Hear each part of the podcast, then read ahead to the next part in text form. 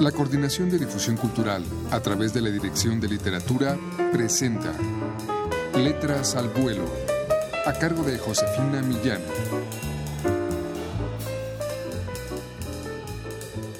¡Pase!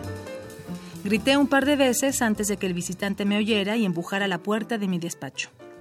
Lo hizo suavemente, con timidez. ¿Se puede? Preguntó. ¿Llego en mal momento?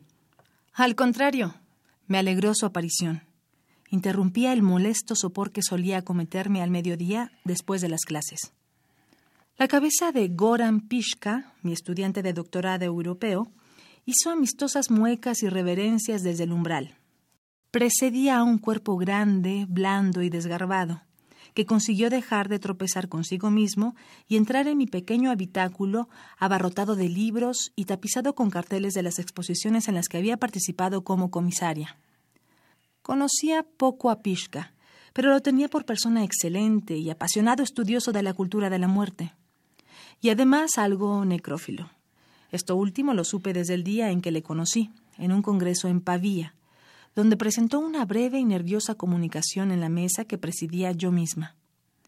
Me agradó el brioso amor con que trataba su tema en una sede como aquella, académica, pretendidamente científica y más bien fría. Ni siquiera se servía del PowerPoint, sino que disertaba sin leer, con diapositivas y fragmentos de video que manejaba con nerviosismo. Según supe después, su necrofilia pertenecía al género platónico. La cruda realidad es que no había visto un muerto, un verdadero muerto de carne y hueso en toda su vida. También yo soy amante de la palabra muerte, más que de los cadáveres. Pishka, que me conocía por referencias, se pegó a mí enseguida, irradiando ese cariño admirativo de quienes nos interesamos por lo mismo, ya sea coleccionar vitolas de habano o estudiar las costumbres de los escorpiones. Llevada por la atmósfera fraternal y generosa del Congreso, accedí, quizá precipitadamente y contagiada por el entusiasmo de aquel individuo tan llamativo, a dirigir su tesis doctoral sobre la artesanía macabra practicada por los monjes capuchinos. Pishka se lo había pedido en vano a algunos otros colegas, que no vieron la utilidad de tal estudio, ya muy trillado, y lo rechazaron con diversas excusas. Yo confiaba más en los jóvenes que la mayoría de mis compañeros. Al cabo de un día, las obsesiones de Pishka se me habían contagiado y ya hablaba, como él, de muertos momificados con quien se me pusiera por delante. Mientras tomábamos una copa en el vestíbulo del hotel con algunos colegas antes de retirarnos a descansar, mencioné la cripta de Vía Veneto en Roma. Pocos de los circunstantes, en su mayoría historiadores del arte y estudiosos de tumbas blanqueadas, la conocían. Pishka la había visto en fotografías, pero no había estado allí. Le recomendé que la visitara cuanto antes e incluso que la estudiara. En ningún otro lugar iba a encontrar una ordenación tan rigurosa de arquitectura de huesos combinada con momias enteras expuestas al aire, cinchadas a los muros para mantenerse en pie. Había que fechar aquellas maravillas cuanto antes y con rigor, porque sin duda habían sido retocadas modernamente con pastelería decimonónica más propia de monjas que de austeros barbudos.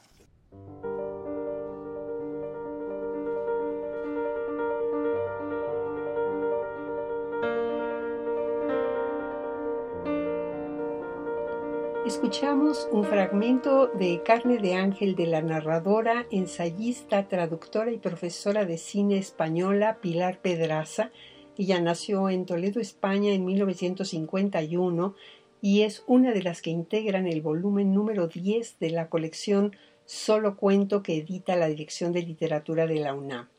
Carne de Ángel es una historia de momias en el mundo actual y Pilar Pedraza describe ese submundo de lo sobrenatural con gran maestría.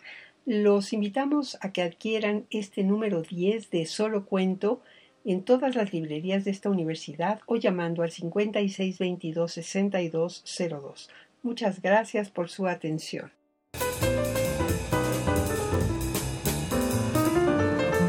La Coordinación de Difusión Cultural a través de la Dirección de Literatura presentó Letras al Vuelo, a cargo de Josefina Millán.